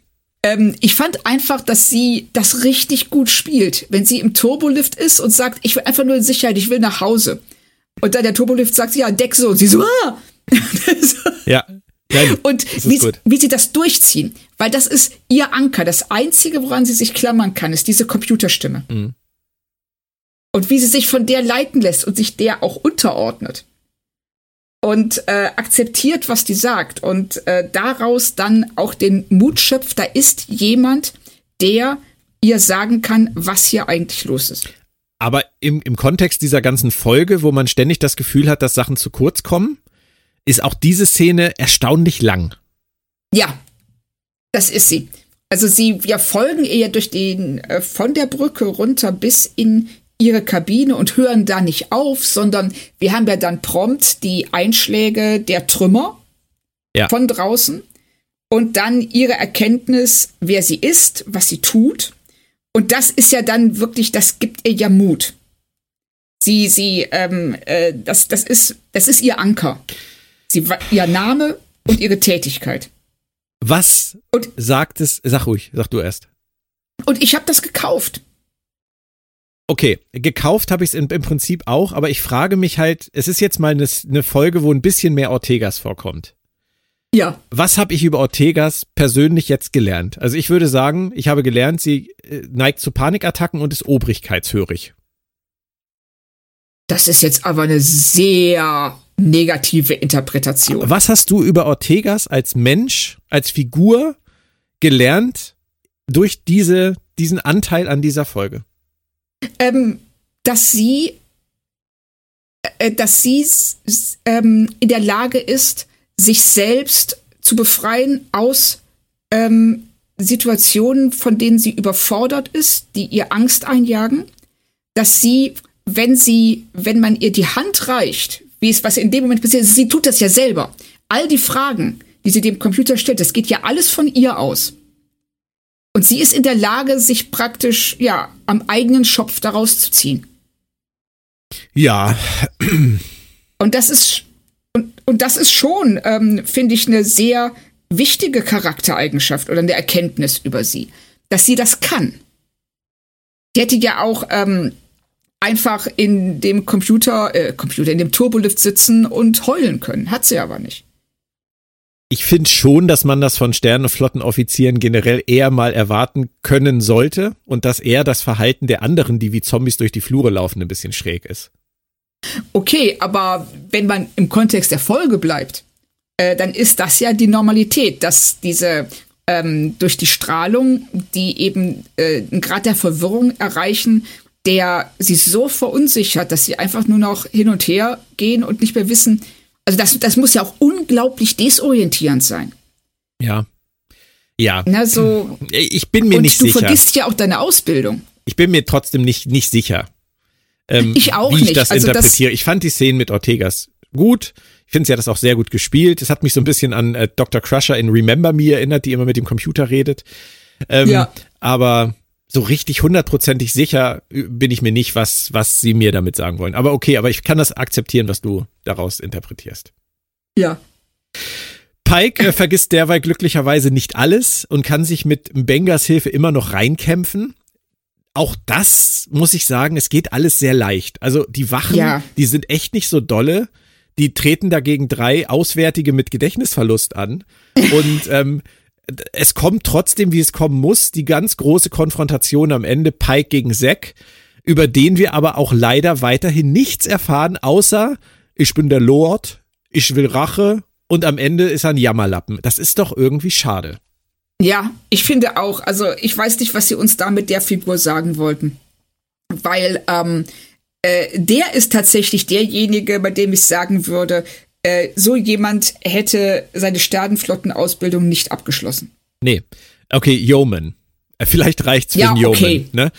Aber das fand ich halt auch sehr schade. Äh, ich komme da auch gleich nochmal zu. Ähm, sie, sie haken dann noch kurz diese Erinnerungskiste ab, dass die fake ist. Es ist alles viel einfacher, wir haben das schon gesagt. Die Helme schützen, der Palast schützt, die Wachen und Zack. Und das war dann wirklich der Punkt, wo bei mir so eine Lampe anging und wo ich gedacht habe, wie zur Hölle konnte sich diese Kultur jemals entwickeln, wenn man das mal zurückdenkt? Hat da jemand Richtig. den Palast gebaut, obwohl er nicht wusste, warum? Und sich jeden Tag wieder gefragt hat, warum er das eigentlich macht, hat sich dann einen Helm geschmiedet, obwohl er nicht wusste, warum, den Helm aufgesetzt und dann plötzlich gedacht, geil, ich kann ja auf einmal klare Gedanken fassen. Hier lebe ich jetzt Richtig. und unterwerfe den Rest was ist, oder, oder war die Kultur halt, wie wir eben gesagt haben, früher völlig anders und haben hinter den Bergen gelebt in ihren wunderschönen Städten und haben es nur vergessen. Das wäre meiner Meinung nach die viel coolere Variante gewesen, aber die Richtig. geht aus der Folge halt nicht hervor. Nein, und das ist ähm, bei sehr vielen Aspekten dieser Folge leider der Fall. Wir hatten so, es sind so coole Ideen, die aber überhaupt nicht ähm, weitergeführt werden. Also wir hätten auf der Enterprise und auch auf dem Planeten, wir hätten da so mit spielen können ne, wie diese, ähm, äh, wenn wir die Figuren zum Beispiel voneinander getrennt hätten. und ähm, jeder für sich selbst mit diesem Leben klarkommen muss und unterschiedliche Varianten findet. Ne, basierend auf, den, auf der Persönlichkeit dieser Figur. Genau, sie sagen über Mbenga und Laan im Prinzip gar nichts. Nein, gar nichts. Also, das ist ja auch, Pike ist die treibende Kraft hinter allem. Ja. Und die, ja, die latschen so ein bisschen neben ihm her. Und oben äh, auf dem Schiff ist es Ortegas, die, das fand ich dann wieder sehr cool, durchs komplette Schiff läuft und immer wieder sagt, ich bin Erika Ortegas und ich fliege das Schiff. Ich bin Erika Ortegas ja. und ich fliege das Schiff. Und das schafft sie dann auch, sie fliegt das Schiff in Sicherheit. Ähm, überlegender Geist gegenüber Spock. Ich hochinteressant. Ähm, ja. Und Pike findet dann sechs Sternflottensachen noch. Ähm, er kennt sie natürlich nicht und wird wütend. Und das ist jetzt noch etwas, worüber wir sprechen müssen, weil das spannend ist. Ja. Was ist hier los und was sagen Sie uns an dieser Stelle über Pike? Genau, und das ist das, ähm, wo ich ähm, so ein was das hat mich echt getriggert, so ein bisschen. Also, weil es gibt zwei Möglichkeiten, was sie hier sagen, und ähm, leider entscheiden sie sich durch einen Satz von Pike für die zweite. Die erste Möglichkeit ist, ähm, unsere Erinnerungen bestimmen unser Verhalten und unsere Persönlichkeit zu einem äh, nicht unerheblichen Teil. Und da diese Erinnerungen fehlen, wird unser Verhalten durch das Umfeld bestimmt in dem wir uns aufhalten. Dieses Umfeld ist extrem brutal und ähm, unmenschlich. Ergo verhält sich Pike ebenso brutal und unmenschlich. Es geht ja so weit, dass er bereit ist, den am Boden liegenden Sekt zu töten, nachdem er ihn auch ganz böse zusammengekloppt hat. Mhm. Die zweite Variante ist, dass sie sagen, nur durch das, was wir im, in unserer Entwicklung erlernt haben, sind wir in der Lage, besser als Bestien zu werden. Dass wenn man uns so, ne, dieses Herr der Fliegen-Argument, wenn man uns irgendwo aussetzt und ähm, uns die Strukturen von Recht und Gesetz nimmt, dann verfallen wir in Barbarei, Kannibalismus und Mad Max Fury Road. Mhm. Und das sagt Pike ja. Das ähm, Sex sagt irgendwie so, ja, dieser Planet macht dich fertig, der verändert dich. Und dann sagt Pike, nein, dieser Planet, Regel 7, zeigt uns, wer wir wirklich sind. Und da dachte ich so, was für ein Quatsch. Was hat er denn gezeigt? Und das ist dieses ganz, ganz fiese Hobbsche Weltbild, was ich echt nicht leiden kann. Diese Vorstellung, dass ähm, äh, äh, nur die dünne Decke der Zivilisation uns davon abhält, rumzulaufen und äh, alles totzuschlagen. Das stimmt einfach nicht. Hm. Wie hättest du es denn lieber gesehen?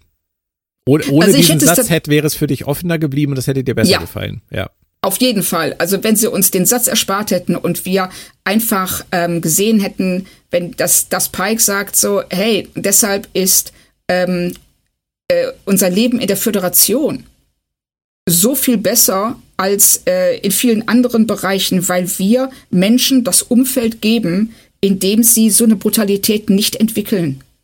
Indem sie äh, sich als, indem sie sich als Menschen, als Humanoide, als Wesen frei entfalten können. Und nicht unterdrückt und brutalisiert werden. Und wenn du Menschen unterdrückst und brutalisierst, reagieren sie entsprechend. Mhm.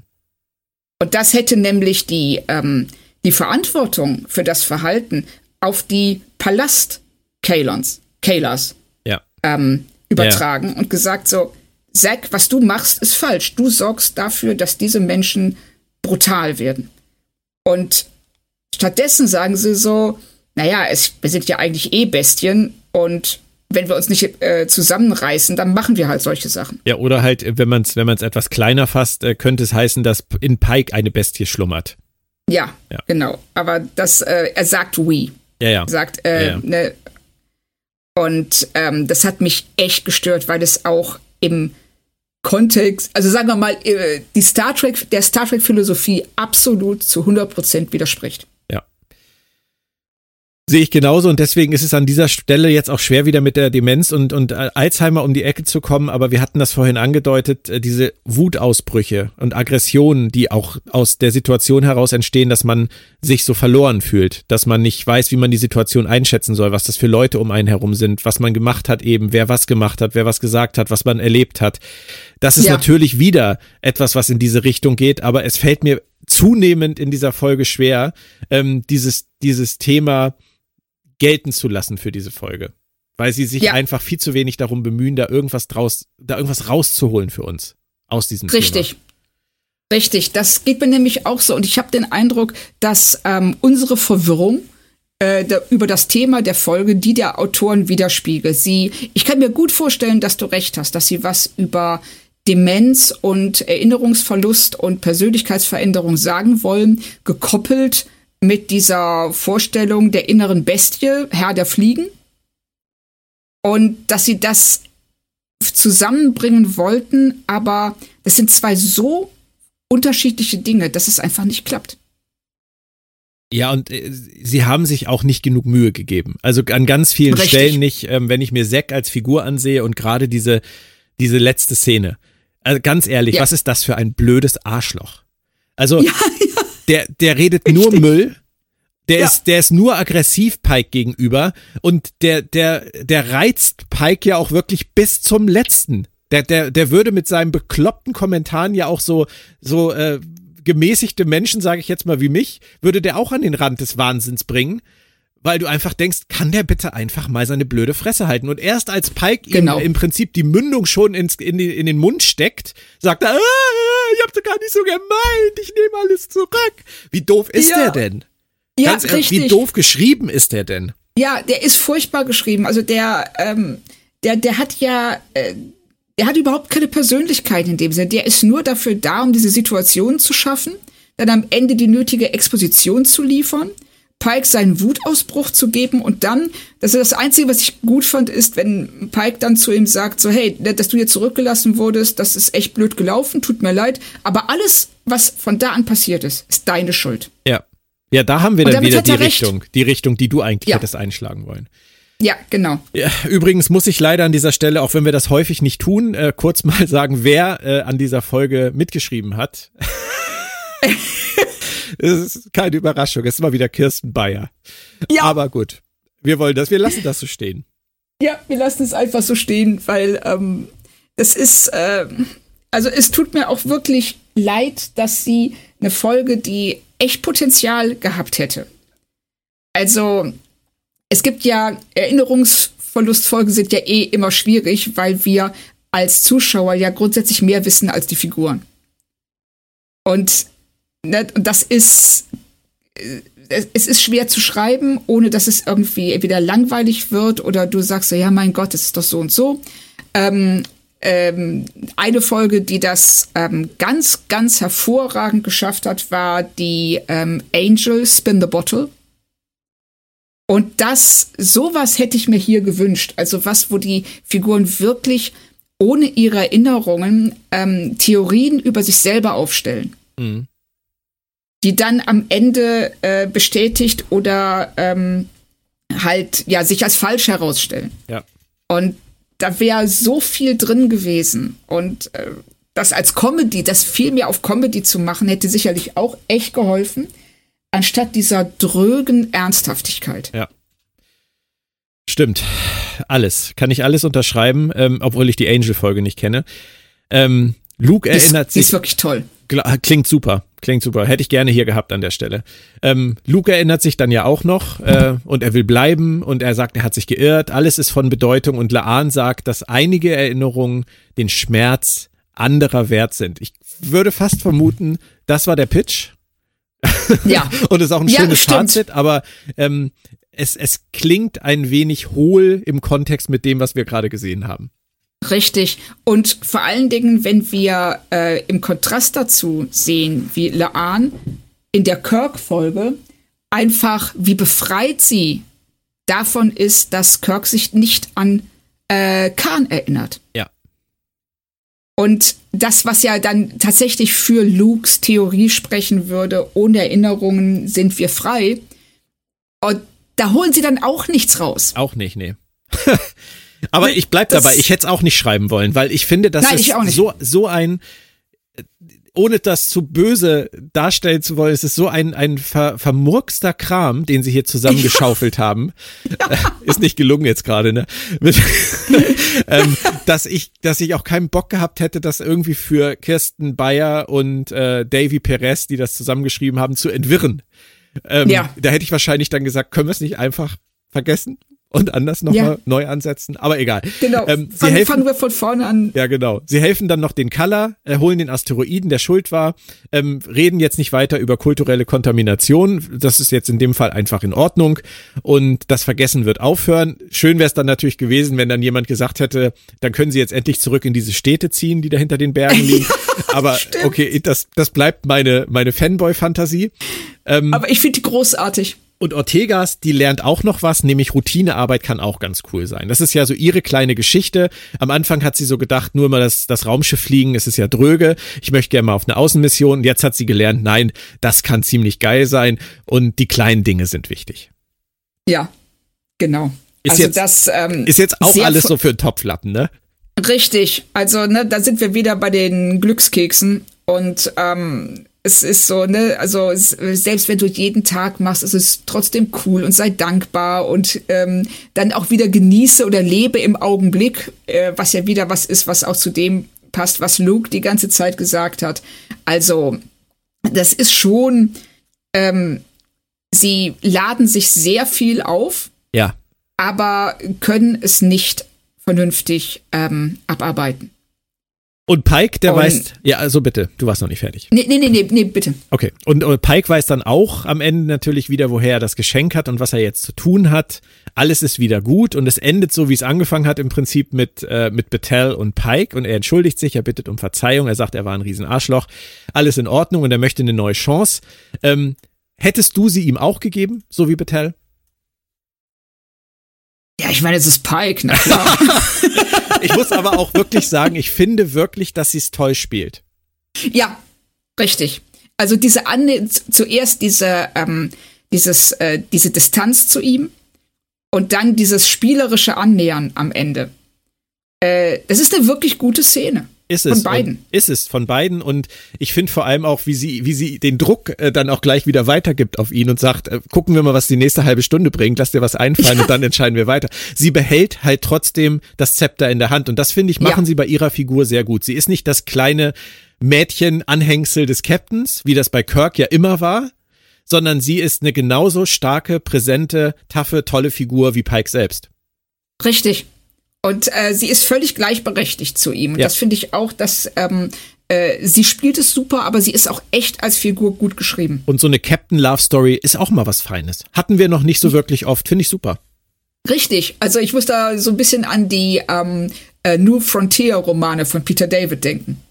Ja. In denen das ne, denen das ja auch ähm, ähnlich stattfindet. Also ein bisschen extremer natürlich, aber ähm, dieses eine äh, ne, ne Fernbeziehung zwischen zwei Captains ist halt echt nicht einfach. Nee. Und bei TNG damals hatten wir Picard und seine Angebetete in der Jeffreys-Röhre mit dem ausrollbaren oh. PVC-Klavier.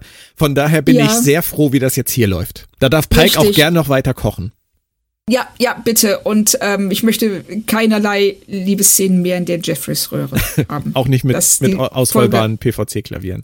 Nein. Nein, vor allen Dingen nicht damit. Die äh, Folge hat mich echt ähm, zurückgeworfen damals, als ich das erste Mal gesehen habe. Ich dachte so, das erste Mal, ich habe ich hab sie seitdem auch nie wieder gesehen. Wow, dann wird's ja mal wieder Zeit. ähm, Claudia, ich glaube, bevor wir jetzt all das vergessen, was wir in der letzten Stunde 23 gesagt haben, ist es Zeit für ein Fazit. Könntest du deine Gedanken nochmal für uns in ein paar knackige Sätze zusammenfassen? Ja, ähm, ich weiß, also diese, das ist eine Folge mit einer sehr schwierigen Prämisse, die sie auch nicht vernünftig umsetzen können.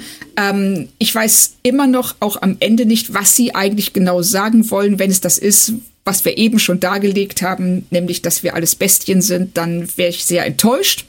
Und ähm, sie hatten sehr viele Chancen, konnten alle fast nicht nutzen. Es ist, es bleibt vage, es ist ein bisschen öde und ähm, ich wünschte, sie hätten einen anderen Ansatz gewählt für so eine Gedächtnisverlustfolge, aber das haben sie nicht. Ähm, ein bisschen reißt es für mich raus, der Handlungsstrang auf der Enterprise, gerade die Szenen mit Ortegas, aber am Ende kommt leider die für mich, glaube ich, bisher schlechteste Wertung bei Strange New Worlds raus, nämlich zwei von fünf. Okay, ich kann das alles komplett unterschreiben, was du gesagt hast. Ich möchte noch eine Sache mit äh, zu bedenken geben, und zwar, ähm, dass ich die Folge tatsächlich, ich habe sie dreimal jetzt geguckt. Einmal oh, habe ich sie alleine geguckt, einmal habe ich sie mit meiner Frau geguckt, ganz gemütlich abends in dieser typischen äh, Couchhaltung einfach nur unterhalten lassen. Das mag ich ja eigentlich am liebsten. So gucke ich Sachen ja auch am liebsten, weil ähm, mhm. Sachen immer so zerpflücken ist ja auch meistens für die Sache nicht gut nicht dienlich, oft der Sache nicht dienlich, ähm, weil man dann ja erst auf diese ganzen Probleme stößt. Häufig. Wenn man, wenn man so ein bisschen mit so einer, mit so einer leichten Popcorn-Haltung rangeht, fühlt man sich ja meistens viel besser mit irgendwas. Und ja. ähm, das ist halt immer dieser, dieses Gucken mit meiner Frau. Ähm, und dann jetzt das dritte Mal habe ich sie geguckt, um sie vorzubereiten für unseren Podcast. Ja. Sie hat mir beim zweiten Mal gucken wirklich mit Abstand am besten gefallen weil ich mich da einfach nur auf die Atmosphäre eingelassen habe und versucht habe, so ein bisschen mitzuschwimmen mit dem, was sie da sagen und sagen, vielleicht sagen wollen und wo sie Anklänge dran finden, Demenz, Alzheimer, Vergessen, wichtige Erinnerungen, Emotionalität und so weiter, emotionaler Kern, bla bla bla. Wenn man das alles an der Oberfläche lässt, ist die Folge viel besser, glaube ich, als äh, wenn man in die Tiefe geht und sich auch vor allem strukturell fragt, wie sie es gemacht haben, was sie hätten machen können, was sie nicht gemacht haben. Ähm, beim dritten Mal gucken fand ich sie mit Abstand am schlechtesten. Mhm. Finde ich sehr schade, weil das der bleibende Eindruck jetzt ist. Ähm, ich glaube aber tatsächlich, dass da draußen Hörer sein werden, die die Folge so geguckt haben, vielleicht auch nur einmal geguckt haben und so wie ich sie beim zweiten Mal geguckt habe und sagen, was reden die da eigentlich? Ähm, halte ich für möglich. Die werden zu einer viel besseren Wertung kommen als wir. Und ähm, ich bin tatsächlich auch äh, maximal bei zwei von fünf. Ähm, ich hatte sogar überlegt, ob ich noch tiefer gehe, weil ich wirklich finde, dass es an vielen, vielen Dingen in dieser Folge krankt. Aber für das, was funktioniert, kleine Szenen, Ortegas, ähm, Battelle und Pike ähm, und vielleicht auch das, was sie versuchen wollten, komme ich auch auf zwei. Aber zähneknirschend, tatsächlich.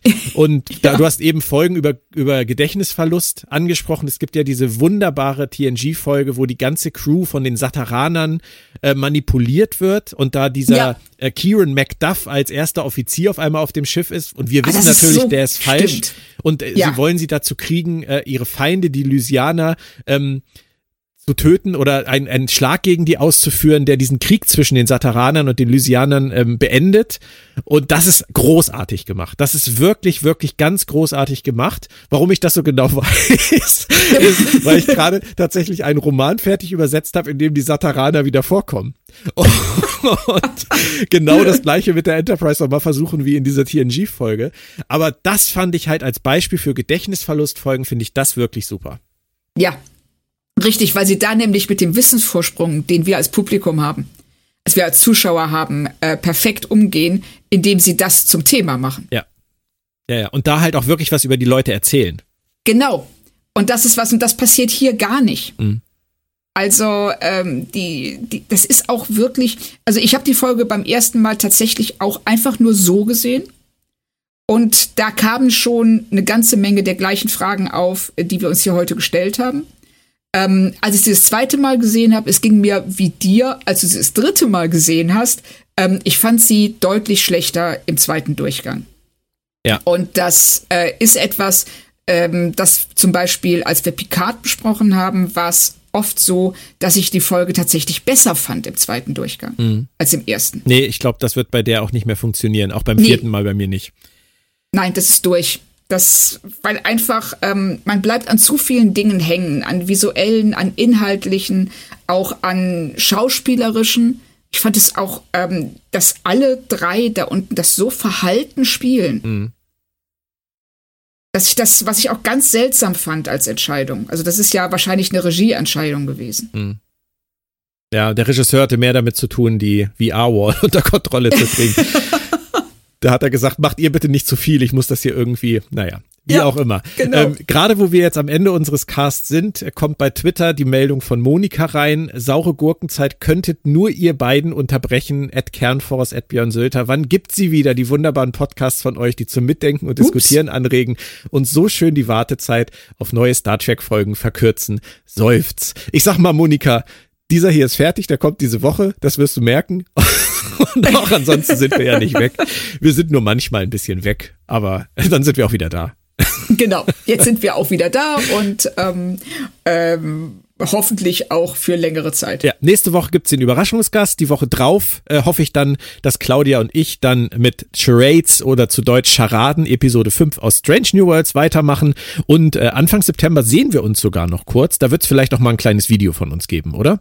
Oh ja, richtig. Finde ich auch eine schöne Idee. Machen wir mal was.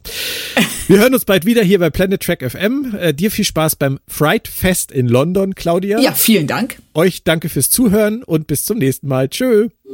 Tschüss.